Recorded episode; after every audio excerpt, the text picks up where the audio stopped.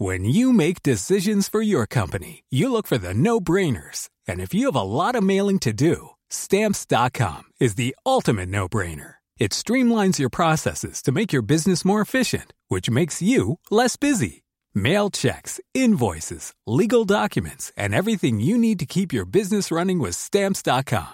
Seamlessly connect with every major marketplace and shopping cart. Schedule package pickups and see your cheapest and fastest shipping options from different carriers. With rates up to 89% off USPS and UPS rates. And with the Stamps.com mobile app, you can take care of mailing and shipping wherever you are. Make the same no-brainer decision as over 1 million other businesses with Stamps.com. Sign up with Code PROGRAM for a four-week trial, plus free postage and a free digital scale. No long-term commitments or contracts. That's Stamps.com. Code PROGRAM. Chers auditeurs, bonjour. Bienvenue dans la saison 2 d'été de Comme d'Archie, le podcast qui vous ouvre les portes du monde fascinant de l'architecture. Pour les nouveaux venus, je me présente. Je suis Anne-Charlotte de Ponte, docteur en histoire de l'architecture, auteur publié, dirigeante d'une agence de communication et de développement basée à Paris, en France, et dédiée à l'architecture. Retrouvons-nous du 5 juillet à la fin août, deux fois par semaine, en français le lundi, en anglais le mercredi. Nous attaquerons la saison 3 dès la rentrée de septembre. Pour vous offrir le meilleur, Julien Rebourg, ingénieur son, est aux commandes techniques du podcast. Merci d'être avec moi aujourd'hui et maintenant, place au talent. Bienvenue dans Comme d'Archie.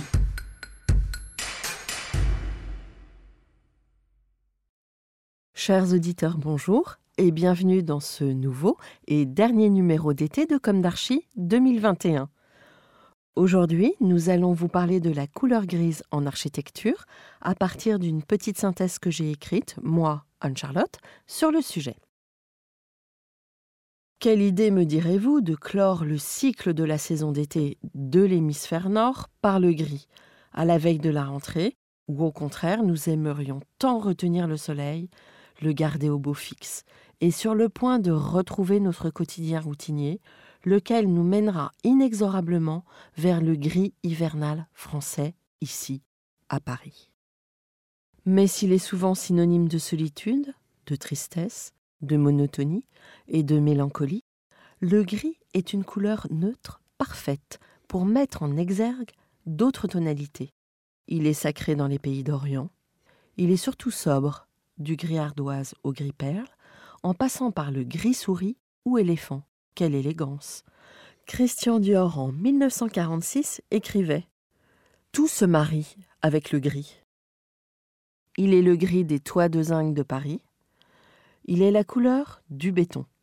Tantôt superbe, du béton ciré d'une paillasse de cuisine, au gris changeant suivant la lumière des épis de maïs de la marina de Bertrand Goldberg à Chicago. Tantôt, affreusement déprimant, à perte de vue des architectures monotones de l'étalement urbain, ces architectures trop minérales et surtout moches. Incarnant le triste lobby du French Concrete, il est aussi par contraste le gris ardoise virant au bleu des superbes toits de bord de mer de la Bretagne française, frappé par les vents et arrosé de soleil en même temps que de pluie, au détour d'un arc-en-ciel.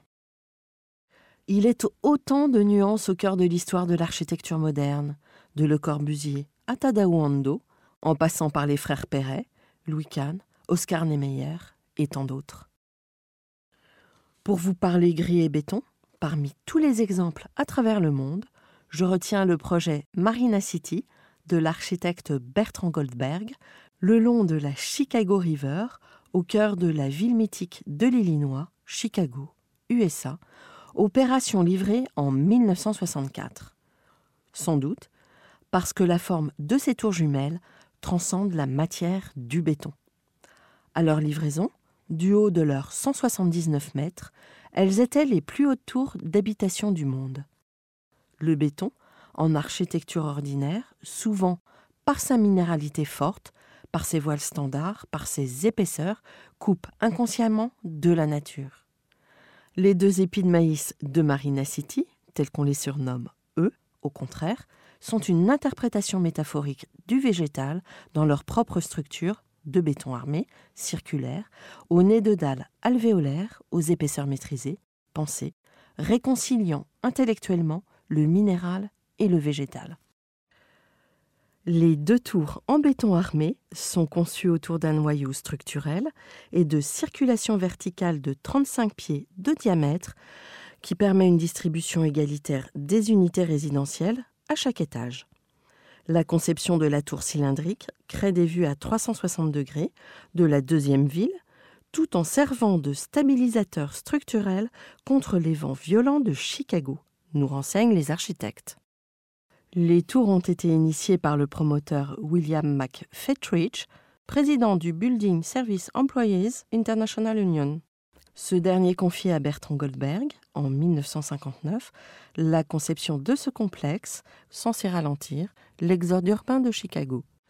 Puisqu'au début des années 1960, les autochtones se lassent des conditions de vie denses, surpeuplées, prenant la fuite vers les banlieues, afin de trouver un mode de vie plus ouvert et moins agressif.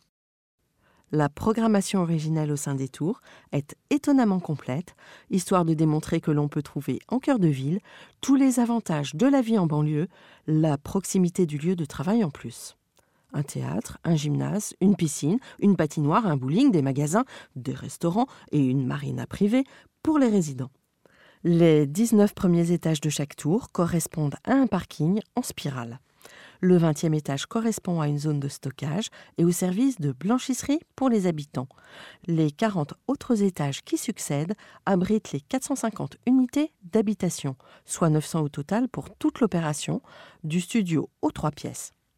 Le plan de chaque unité constitue un rayon unique qui s'ouvre sur la ville. L'absence d'angle aigu ouvre le plan de chaque appartement, permettant de passer d'un espace à l'autre avec fluidité la programmation a sensiblement muté avec le temps. Le théâtre est transformé en maison du blues. Le volume annexe de bureaux abrite aujourd'hui un hôtel. Les unités sont transformées en condominium de luxe.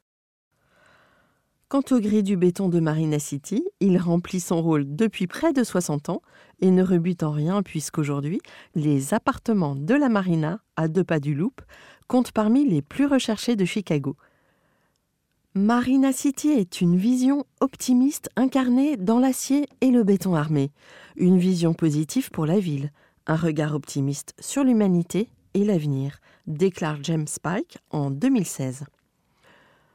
On a peu de chance dans la vie d'habiter au cœur même d'une idée si puissante. On ne peut nier que nous façonnons notre monde et qu'il nous façonne en retour. Comment pourrais-je penser vivre ailleurs? Chers auditeurs, merci pour votre écoute. Quitte à voir la vie en gris, voyons-la en gris perle, pour passer avec douceur et raffinement dans l'hiver. Avant, nous avons l'automne aux couleurs flamboyantes. D'ailleurs, rendez-vous dès la semaine prochaine pour une nouvelle saison de Comme d'Archie, la saison 3, que nous souhaitons foisonnante et pleine de matière, grise. Au revoir, et d'ici là, prenez soin de vous.